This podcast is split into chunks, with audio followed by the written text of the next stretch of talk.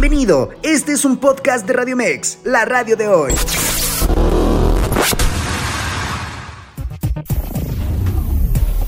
Los deportes con Diego Farrell.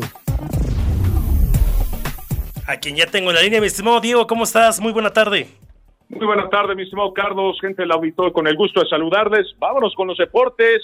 Pues comenzaron la actividad de los octavos de final de vuelta en la UEFA Champions League y el zarpazo lo dio el Benfica al doblegar por cinco goles a uno al Brujas desde el estadio Top Benfica en Portugal, con tanto se Silva al 38, al 45 y al 57 doblete de Ramos, también de penal Joao Mario al 71, Neres al 77, Major al 87 puso al descuento, no le alcanzó al Brujas, y por global de 7 a 1, el conjunto de las Águilas de Portugal avanzaron a la siguiente ronda de esta Liga de Campeones de Europa.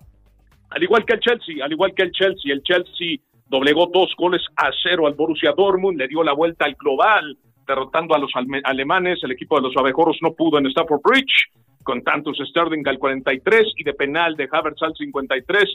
Fue suficiente para que el equipo de Graham Potter avanzara a la siguiente ronda, a los cuartos de final de la UEFA Champions League. Además, en actividad del deporte ráfaga, vámonos a la NBA pues eh, hubo mucha actividad, mucha actividad ayer por la noche, y es que los Cleveland Cavaliers, por supuesto, doblegaron, pasaron por encima contra los Boston Celtics por 118 a 114.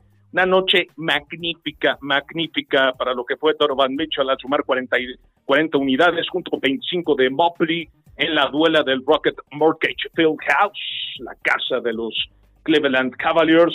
Eh, por otro lado, los Pistons perdieron por 110 a 104 ante los Portland Trail Blazers.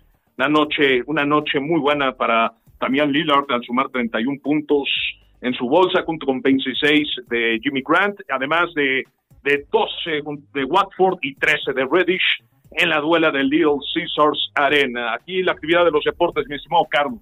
Mi estimado Diego, agradecido. Oye, nada más para complementar, ayer estaba, bueno, más bien hoy me di cuenta de que AAA emitió un comunicado respecto al luchador Chessman que, que protagonizó allí, o se viralizó, mejor dicho, con un conductor de, de, multimedios, Marcelo, un golpe que le da y la AAA lo ha suspendido durante dos semanas al luchador Chessman debido a esa situación que yo en su momento, eh, yo dije, es parte de la actuación, parte del del, showman, del, de la lucha libre, pero pues ya sale la AAA a decir que no, que está suspendido dos semanas por este golpe que le da el conductor.